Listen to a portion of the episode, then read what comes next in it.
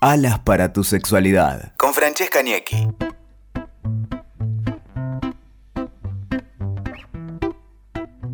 Muy buenos días, ¿cómo están? Y estamos acá en Alas para tu sexualidad, en estas cápsulas que estamos haciendo sobre educación sexual. Y tengo a las invitadas de consultorio ESI, que pueden seguirlas en Instagram, que es re interesante todo lo que hacen. Eh, ellas son Silvina Barbieri, que es psicopedagoga y profesora, y Analía Álvarez, que es profesora de biología y de química. Bueno, y hoy lo que vamos a hacer es un ping-pong de cuáles son las principales consultas y su respuesta de los chicos y chicas con respecto a todo lo que tiene que ver con sexualidad. Así que, ¿cuál es, chicas, la, la máxima que tienen, la que más les llegan consultas? Y las que más nos llegan consultas son todas relacionadas a embarazo. A embarazo. a prevención de embarazo, a me olvidé una pastilla, a tuve esta situación y no sé qué tengo que hacer la mayoría de, de los dos preservativos. Sí, también. No, la de los dos preservativos no es de las más comunes, porque bueno, las hemos trabajado bastante en el perfil también. O sea, lean el perfil también, porque a veces te preguntan sin. bueno, eso sí, eso es muy común también. Eh, pero principalmente todas, todas las preguntas pasan por ahí, pasan por el riesgo de embarazo. Y vamos a hacer una pequeña respuesta con respecto a, a los métodos anticonceptivos por si los que nos están escuchando eh, tienen la duda, ¿no? Ahí, como decir, bueno, a ver, ¿cuáles son los principales métodos y cuáles son los las creencias, estos, los mitos que hay? Que si, lo hago con ropa puesta, eh, si, lo, si me pongo dos preservativos, si termino de tener relaciones y, y, bueno, y tomé la pastilla del día después como un método de prevención, que creo que pueden ser algunas de las más frecuentes. Sí, bueno, hay de todo en torno a eso. Primero, preservativo, siempre, de principio a fin. No, no, no nos vamos a cansar nunca de repetirlo. Creo que en la mayoría de nuestros posts aparece el preservativo principio a fin, porque principalmente lo que apuntamos con eso es a que eh, circule eh, el conocimiento de que previo a la eyaculación, en el caso de hablar, no por supuesto, de, relaciones heterosexuales, puede haber espermatozoides en el líquido preseminal y entonces esto de jugar al acabar afuera el líquido eh, preseminal, para los que nos están escuchando, es ese líquido que le sale a las personas con pene eh, en el medio o al principio, en algún momento antes de la eyaculación. Y como decía eh, Ana, sí puede tener, puede ser también motivo de un embarazo no deseado, ¿no? Claro, ni hablar del riesgo de las infecciones de transmisión sexual. Totalmente. Me lo puse después, me lo pongo cuando estoy en el momento. O eyaculo afuera. Claro. Eh, es uno de los métodos, digamos así, como por excelencia. Preservativo. De los y las adolescentes y de los adultos y las adultos también, porque no nos tenemos que hacer ahí como el, problema está allá, ¿no? Siempre son los chicos los que y las chicas los que hacen las cosas que no están bien. hay, em, muchos, hay muchos eh, hombres que no quieren usar preservativo. La verdad que es terrible, pero hay muchísimos. Bueno, hemos hecho historias trabajando con respecto al tema de las excusas, por ejemplo, a la hora de eh, tener que usar un preservativo. Em, y dentro de las excusas así como más comunes son eh, que eh, me aprieta. Me aprieta. Que me aprieta. que no puedo sostener una erección con el preservativo puesto. Justo hablamos en uno de los podcasts sobre el tema de, la, de las erecciones. La verdad que no tiene nada que ver con el preservativo. O bueno, hay una cantidad de alérgicos al látex que estábamos desconociendo también, dando vueltas muchos alérgicos al látex. la vida. Eh, o no pasa nada quédate tranquila que no pasa nada, que yo esto lo hice así siempre. nada más. te acabo afuera, no pasa nada. Bueno, sí, es, es la, realidad. Y hablábamos también en otro de los podcasts de me lo saqué en el momento, ahí estábamos haciendo y sin pedir permiso, me lo saqué que decíamos eso es un abuso.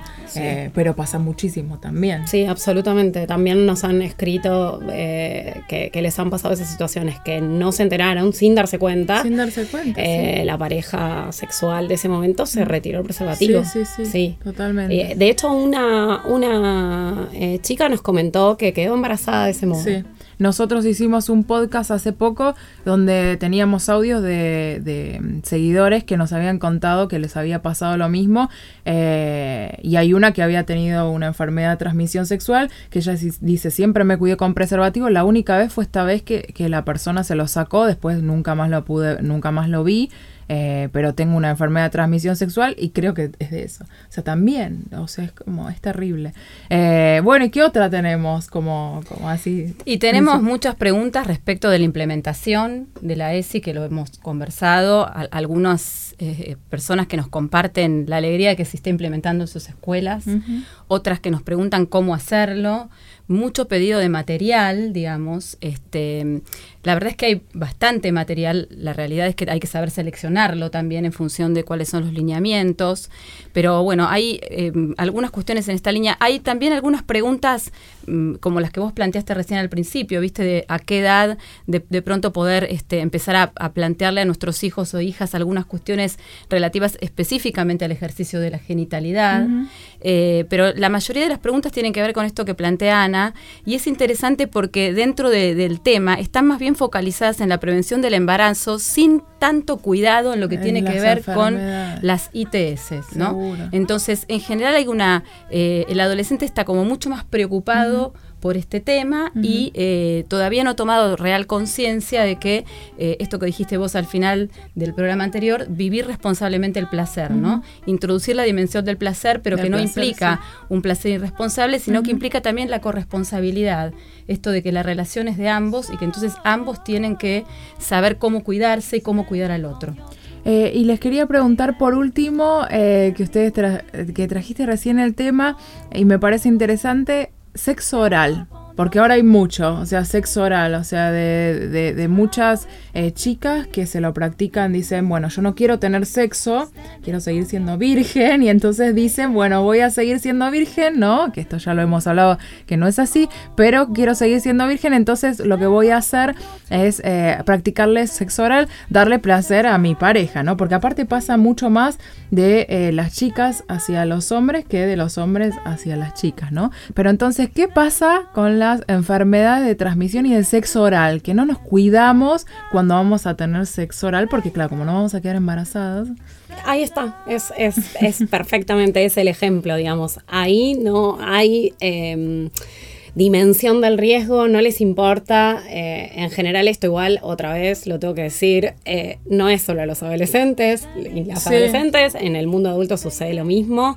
Em, esta cosa de pensar que al otro lo conozco o la conozco y entonces por eso voy a saber que está sano y que no me va a transmitir nada es tremendo. Y cuando contamos que se puede, eh, digamos que las infecciones de transmisión sexual pueden ser contraídas con el sexo oral, eh, boca pene, vagina vagina o boca ano, eh, en las redes sociales, por ahí, bueno, tenemos la, devolución ahí de esto no lo sabía. Bueno, en clases nos pasa de mirarles las caras simplemente. Sí, sí, sí. A los chicos y a las chicas decir, ¿qué? ¿Cómo? Porque ya lo hicieron y dice, yo ni me cuidé. ¿Cómo me estoy enterando de esto ahora? De hecho, hace poco subimos un meme en relación a eso porque nos pareció, digamos, como simpático esto de que escuché en una clase de que, que realizando sexo oral también puedo encontrar un ITS y la carita ahí del... Sí, sí, sí. Porque eh, es algo que, por supuesto, se desconoce y que al mismo tiempo eh, se resiste. Porque ¿cómo? Con un látex de por medio, ya sea el campo de látex, que encima todavía tiene una complejidad mayor, que hay que hacerlo, que es incómodo, que es Art Attack. Claro. Eh, y el preservativo, bueno, en un pene lo mismo. como que... Sí, nosotros hace poco en, Alas para tu Sexualidad, en, Instagram, eh, el día de sexo oral, que fue el 6 del 9, ahí hicimos todo un contenido y también la gente era catarata de, preguntas con respecto, pero ¿cómo que puedo? Bueno, y entonces decir, eh, por un lado, el preservativo para, para pene y por el otro lado también que con el preservativo para pene, nosotros podemos fabricar nuestra propia barrera de látex para ponerlo sobre una vulva o sobre el ano, depende eh, sexo oral que vayamos a hacer, eh, que me da mucha pena tener que hacer que, la, que, que, haya que hacerlo de esa manera, pero bueno, acá en Argentina no se consiguen barreras para látex, así que ahí también el pedido para barreras para látex eh, vulvares o también eh, mismo que pasa, en este caso estamos hablando de sexo oral, pero mismo también en relación relaciones eh, de dos mujeres, ¿no? Que dos personas con vulva que quieren tener relaciones y bueno, y no tienen un método fácil de conseguir para cuidarse. Están en riesgo. Están en riesgo y quedaron excluidas aparte de esto, porque también tenemos la ley de salud sexual y reproductiva que además en conjunto con el plan médico obligatorio garantiza una cantidad de métodos anticonceptivos de manera gratuita en, en el sistema público. Está orientado a la heterosexualidad. Bueno, ha quedado, ha quedado súper claro. lo que quería decirles para finalizar es que tengan en cuenta que hay un montón de, consultas que, se pueden ir canalizando, que hablemos un poco más con nuestros hijos y con nuestras hijas, que pidamos un poco más de información en los colegios, que pidamos por esto que es la ley de educación integral y que no nos guiemos por la información, que eso siempre le digo, no nos guiemos por la información que encontramos en internet porque hay de todo y hay muchas cuestiones que son falsas. Entonces, si nos vamos a, guiar por ese tipo de información, siempre es importante poder cotejarlo con eh, alguien que pueda explicarnos un poco más. Así que sigan a Consultorio ESI, sigan Alas para tu sexualidad y ahí sí van a recibir información de profesionales y siempre a mí me gusta traer profesionales para que eh, hablemos de todo lo que abarca la sexualidad, porque a veces pensamos en sexualidad y pensamos en coito, pero es mucho más amplio. Así que bueno, sigan con los podcasts y muchísimas gracias chicas por haber venido. Muchas gracias a vos.